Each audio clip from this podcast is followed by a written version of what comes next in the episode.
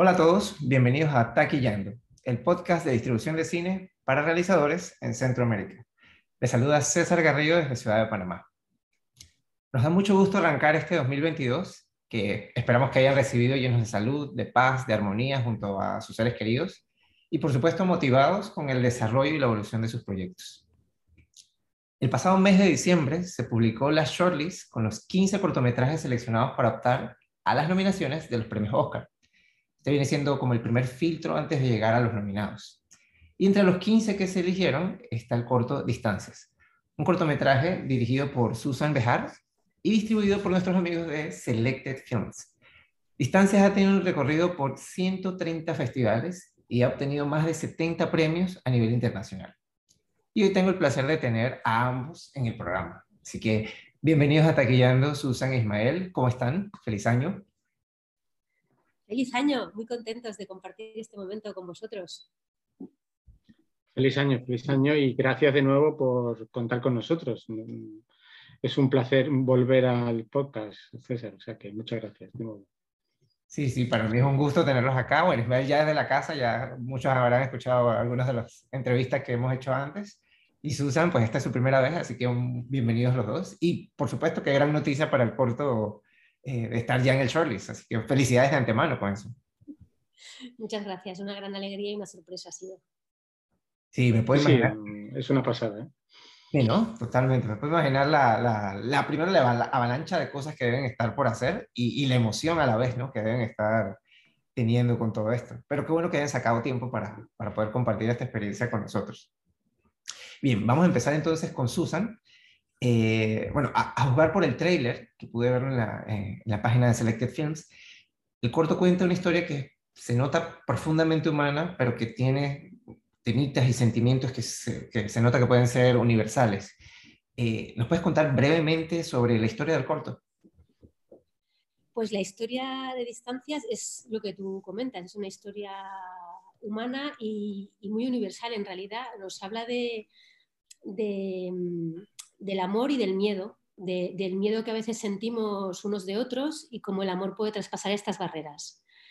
Y, es una historia un poco tramposa en ese sentido, porque empieza como un relato incómodo, como que parece que te van a hacer sentir atrapado, pues incómodo con tus prejuicios y al final estalla la luz y bueno, eh, tiene un, un, final inesperado y, y chulo.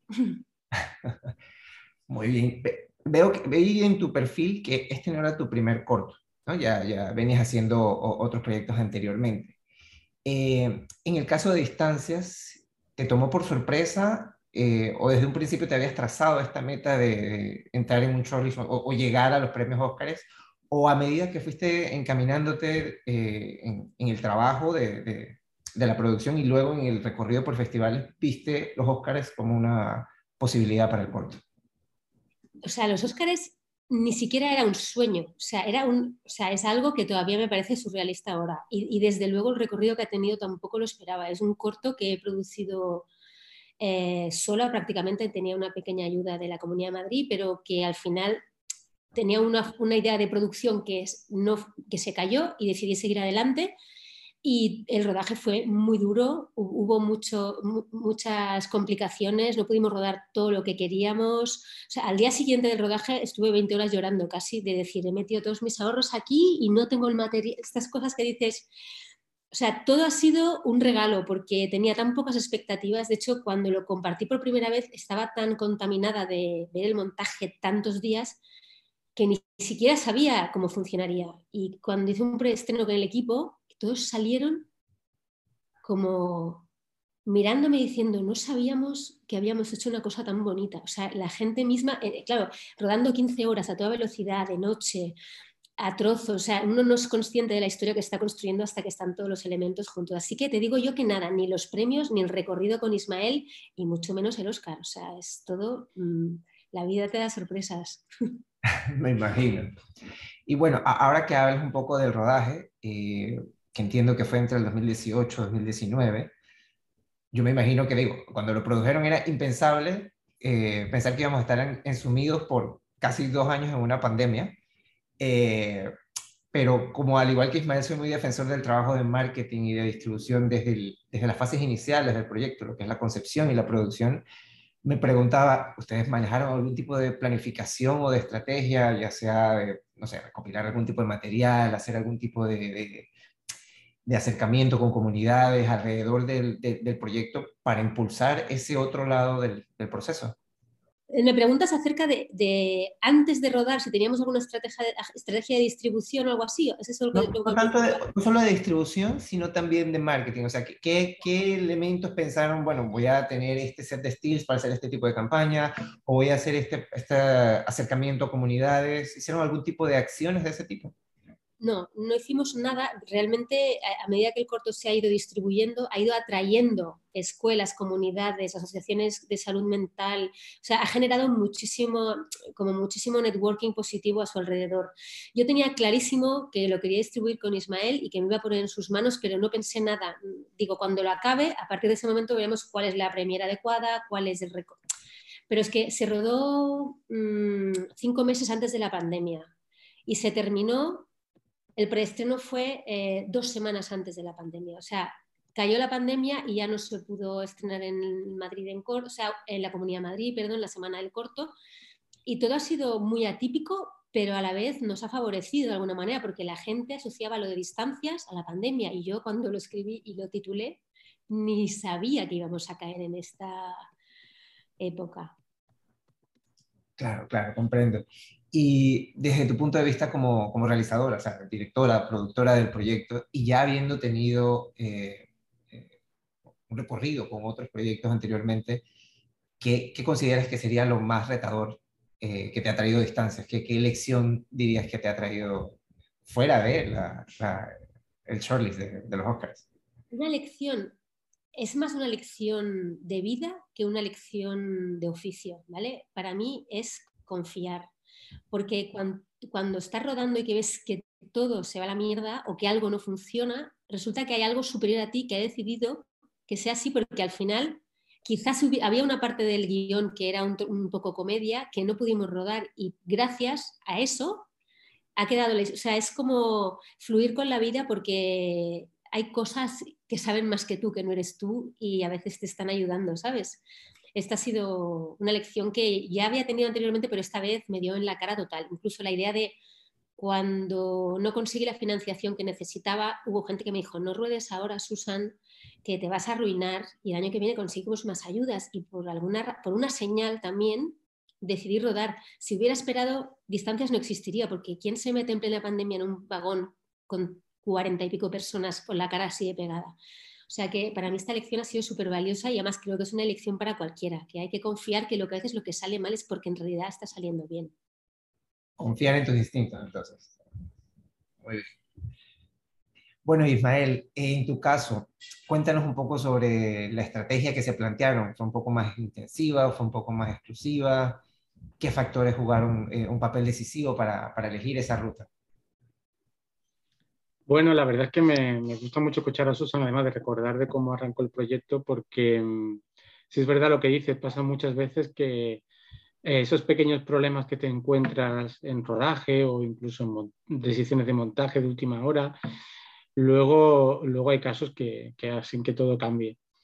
En el caso de distancias, digamos que había un hándicap importante y es que estaba dentro de, era un proyecto subvencionado por la Comunidad de Madrid que en España eso genera que en marzo, bueno, en marzo, no, en abril por ahí, se proyecta y se estrena a nivel nacional.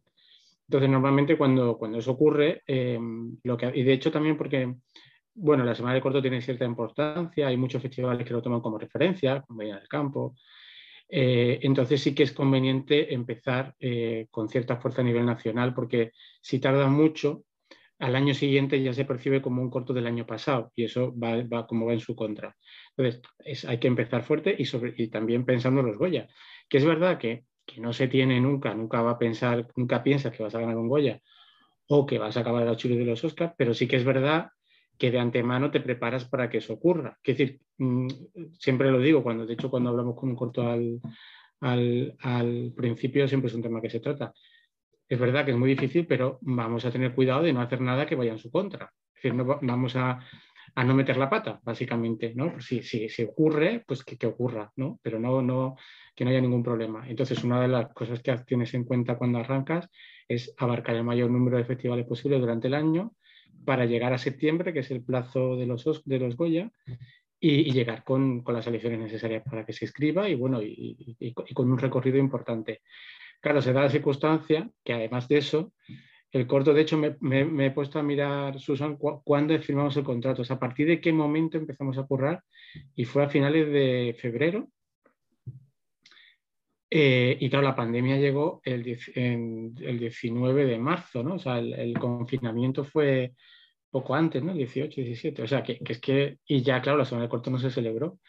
Entonces, claro, mm, el hándicap además que, genera la pandemia es un nivel de incertidumbre eh, como nunca antes habíamos vivido. O sea, que, eh, que hayamos tenido que cambiar, esto es muy fuerte desde el punto de vista de distribución de festivales, que hayamos tenido que cambiar las fechas de celebración, es decir, que hayamos cuestionado la fecha de celebración de los festivales, cuando normalmente el circuito mantiene un esquema, ¿no? O sea, si el Festival de Málaga es en marzo, puede variar una semana arriba, una semana abajo, ¿no? Pero nunca se va a ir a agosto. Eso es impensable, ¿no? O que no se haga, ¿no? Entonces, claro, en, en, o sea, en un momento así eh, era todavía más, con más razón decir, hay que aprovechar porque no sabemos si el festival que va a tener lugar este año lo va a tener el año que viene. O, o no, es que no lo sabemos. O sea, llega un momento, yo recuerdo también eh, con algunos cortos que te planteaba si presentar a los Goya o no, que decíamos, bueno, a lo mejor no lo presentas y quién te dice a ti que el año que viene va a haber Goyas, ¿no? O sea, ya estamos en un grado de incertidumbre, a lo mejor ese año se anula porque ha habido una ola brutal y ¿quién, o sea, nadie puede asegurarlo. Por tanto, vamos a trabajar con ello y eso significa hacer una apuesta fuerte. Luego también a nivel de festivales americanos, por ejemplo, que es donde a final distancias consiguió, el premio, que fue en el Festival de, Cleveland, se trabaja con mucho tiempo de antelación. Entonces, claro, eh, por ejemplo, en, el caso de, este caso, eh, la inscripción a Cleveland se hizo en julio de ese mismo año, cuando el festival se celebraba el año siguiente. Claro, con lo cual a pesar de la pandemia, tú tienes que planificar con tanto tiempo que no te puedes dejar llevar por lo que está ocurriendo en ese momento, sino por, lo que puede llegar. O sea, tú trabajas como en el futuro, ¿no? Es un poco, a veces un poco raro, pero es como, bueno, confiemos que Cleveland se va a hacer, y aunque sea online, aunque cambien de fecha, pero lo que nos interesa. Esto ha sido un, esto que te comento ahora ha sido un aprendizaje importante de la pandemia. Lo importante es que se celebre, Mm, ya no es tan importante que sea online, presencial, la fecha. Lo importante es que haya una selección, es decir, que distancia acabe la selección de Cleveland. Eso es lo más importante. Y que haya premios. Dándose esa circunstancia, todo lo demás en el fondo pasa a un segundo nivel. Que sea presencial, que la fecha la cambien de uno para otro, que sea online, que lo hagan con la plataforma X o cual, en el fondo no es tan, tan, tan importante ¿no? en este nivel. Entonces, claro, jugando con eso, realmente al final distancias, a pesar de que hubo sitios que evidentemente no lo seleccionaron, fue funcionando muy bien. O sea, llegó muy fuerte a, al, al, verano y sobre todo llegó muy fuerte a los meses de octubre y noviembre, que además hubo cierto respiro de la pandemia en esos meses. Ahí empezaron, y Susan, creo que fuiste a algún festival ¿no? en esa época, porque ahí sí que empezaron a abrirse, se celebraron. Lo que pasó allí es que como se habían cancelado y pospuesto tantos, hubo fines de semana que había seis festivales el mismo día, porque todo el mundo se acumuló en la época en que la pandemia nos daba un poco de aire y fue así un poco loco. Mm. Claro, entonces yo creo que eso provocó también que hubo determinados proyectos que se hablaron más de, la, más de lo habitual, ¿no? Como todo el mundo esperando, ¿no? Que, aparece, que de repente se pudieran celebrar y ahí distancia un, un, número de festivales y coincidió con llegar a la Chorri de los Goya, que fue en esa época también que eso estuvo, estuvo también muy bien. Entonces ahí ya el corto estaba funcionando, funcionando bien. Claro, que no se iba a decir que en abril del año siguiente íbamos a ganar Cleveland. O sea, que, que una pasada. Y luego el corto ha estado en... Luego también estuvo en Teherán, que también nos dio una, una circunstancia, es que es un festival que se, se incorporó a la lista de los Oscars posteriormente. Esto también es muy curioso, ¿no? O sea, tú puedes planificar lo que quieras y de repente surgen cosas y entonces el corto ha hecho tres festivales de calificatorios de los, de los, de los Oscars. Estuvo en, en Canadá también, en, en, montón, pero quiero decir que al final eh, está muy bien. O sea, que es muy complicado eso este, y pues te vas encontrando por el camino también. Y ahora que hablan del recorrido en sí, me recuerdo cuando leía la, toda la información de, de distancias, me llamaba un poco la atención el tema de la temporalidad del recorrido, porque veía que iniciaron el recorrido, como decías tú, en el 2020. Sin embargo, la selección, por lo menos para los premios Oscar, eh, o la preselección, es para el 2022. estamos hablando de un lapso de casi dos años y acá pues el entendimiento que se tiene es que el recorrido que hace el festival durante ese primer año, digamos, es con el que se toman los criterios para seleccionarlo o preseleccionarlo. Este recorrido de dos años ¿Es algo común o es algo nuevo que la pandemia está trayendo? ¿Cómo, cómo lo ves? No, es, o sea, hubiera ocurrido igual sin pandemia, seguramente. Es decir, la inscripción la hubiéramos hecho en julio a Cleveland y no, eso no ha cambiado tanto. Lo que ocurre es que eh, los Oscars frente a los Goya, no sé si esto ocurre con otros premios, toma como referencia el año en el que te calificas. Es decir, que tienes como te tienes que tienes que escribirte el año siguiente, o sea, la siguiente convocatoria en la que te, en la que te calificas. O sea, en el caso de distancia se calificó en abril, pues su siguiente convocatoria era de octubre. Claro, para los Oscars, claro, los tiempos en distribución también, o sea, para los Oscars del año siguiente, claro. Y luego tienes como, eh, tienes un corto como de dos años atrás, ¿no? Es decir, eh, que consigas la calificación. Si es un corto de hace dos años, tienes ya más de dos, o tres años, pues ya no puedes. Pero las distancias estaba en ese año, o sea, estaba en el año anterior, con lo cual está perfectamente en tiempo. Eh, también pasa que, mm, que claro, eh, los, tiempos son como que se manejan los, por ejemplo, eh, si hay un festival que califica y te admite el corto, lo más probable es que puedas participar luego, porque por eso tienen a los festivales como referencia. Entonces, claro, si un festival como Cleveland, y pasa mucho los festivales americanos, tienen fechas muy tempranas y tú haces esas fechas tempranas, al final los tiempos se dilatan mucho. A lo mejor si hubiéramos escrito en el último deadline no hubieran notado tanto tiempo, ¿vale? Eh, porque a lo mejor es a final de año. Pero con, haciéndolo tan pronto, sí. Por eso siempre decimos que, hay que tener mucha paciencia y mucha perseverancia en la distribución, porque a veces se manejan tiempos que a veces escapan de decir, bueno, parece que va mal, ¿no? Y dices, bueno, no es que vaya mal, es que espérate a que te vayan contestando los diferentes festivales que pueden tardar mucho. Vale, vale. Y para cerrar, Ismael, eh, ahora que mencionas los festivales calificadores, eh, puedes comentar un poco cómo es la dinámica? O sea, cuando quedas seleccionado o, ganas en alguna de las categorías que son calificadoras para el festival, eh, ¿te toca a ti hacer la gestión o tienes algún tipo, ellos tienen algún tipo de, acercamiento hacia ti al, tener este tipo de reconocimientos? Em, eh, a ver, para poder estar en los Oscars tienes que, tienes, lo puedes hacer como de tres formas principales. Tienes la posibilidad de entrar a través de una calificación en festivales o tienes la posibilidad de hacerlo a través de, la proyección o del, estreno comercial en, Los Ángeles o en Nueva York. Hay una tercera vía que es para los cortos de estudiantes, que es que eh, digamos que hay unos premios específicos de la Academia de Hollywood para cortos de estudiantes, que si lo ganas tienes la opción de presentarte, a, o sea, estás calificado, digamos, para presentarte a los Oscars, ¿vale? Sería como una tercera vía. Lo normal es que vaya pues, por bien vía festivales o vía proyección. Eh, bueno, en el caso de ir a festivales tienes que ganar uno del premio que especifican las bases dentro de ese listado de festivales, que viene a ser pues el premio al mejor corto internacional o el mejor nacional en algunos casos. Vale, vale. Vamos para nuestro segmento ¿Por qué nadie me dijo? Que allí queríamos preguntarles qué recomendación, qué, qué lección les queda de, de, un recorrido como este para, para indicarlo, para enseñarle a los, a, los realizadores y que tomen en cuenta al momento de, de preparar sus campañas, de preparar sus estrategias para festivales. Vale, pues mira, sí, de hecho, mm, en el caso de distancias mm, es un caso que, mm, del que se puede aprender mucho por dos motivos. Y está muy bien esto de por qué nadie me dijo. Primero, que no todos son los festivales de clase A, ¿vale? Es decir, que a veces, y esto nos encontramos mucho, de, bueno, yo quiero ir a los festivales más importantes, a los festivales de clase A. Es verdad que son los festivales más exigentes y que cada uno tiene líneas de programaciones muy diferentes, que no significa que tu corto sea muchas veces ni mejor ni peor si no está en ese circuito, simplemente que no encaja. Eh, pues distancia no estuvo en Cannes, por ejemplo, ¿vale? No, estuvo en Sundance, no pasa nada.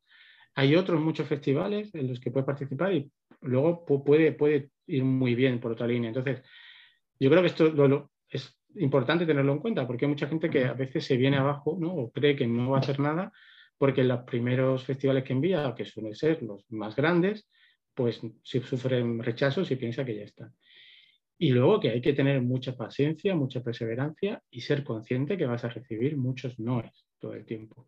Y que no por eso va mal tu película. ¿vale? Es decir, que una película como Distancias o otras muchas que nos han ido muy bien, para obtener 130 selecciones festivales se ha enviado a tres veces más. ¿vale? y además, cuando llega a los Oscars siempre me gusta decir, y un corto que ha llegado a los chiles de los Oscars es rechazado por muchos festivales. ¿vale? Que no, y no pasa nada, porque hay otros en los que participa y otros premios que gana. Yo creo que esto eh, es algo que todos los realizadores y editores deberían de tener como, eh, como muy presente y no olvidarlo. Sobre todo cuando te vienes abajo, cuando recibes muchos no seguidos. Excelente, excelente. La verdad es que es muy inspirador eh, escuchar este tipo de experiencias eh, no solo por, por, conocer a fondo ellas, sino también porque te motiva a ti con tus proyectos a seguir trabajando y, me imagino que esa es la sensación que deben tener todos aquellos que están eh, desarrollando sus proyectos y escuchan casos de éxito como este, pero que tienen toda una historia detrás súper interesante. Eh, bueno chicos, les agradezco mucho por, por compartir con nosotros su experiencia, su tiempo. De verdad que lo valoramos y lo agradecemos mucho y más aún en medio de todo este rush que deben estar teniendo. Así que desde ya les deseamos mucho éxito con el corto y ojalá que podamos verlo acá en Centroamérica, el corto y a ustedes en algún momento para, para conocer más. Sí, sí, esperemos y bueno, llegará el momento en el que el corto estará online. No sé ahora cuándo, pero llegará. Eh, ahora mismo tiene un agente de ventas, pues, mm, está en fase de venta, pero bueno, llegará el momento en el que se pueda compartir y en ese momento lo haremos llegar, desde luego. Perfecto, perfecto. Bueno, eso ha sido todo por este, este episodio. Eh, de nuestra parte les mandamos un saludo y agradecemos a todos los que nos han escuchado y por supuesto esperamos que hayan disfrutado y aprendido de esta conversación al igual que nosotros. Los esperamos en el próximo episodio de Taquillando, el podcast de distribución de cine para realizadores en Centroamérica. Hasta la próxima.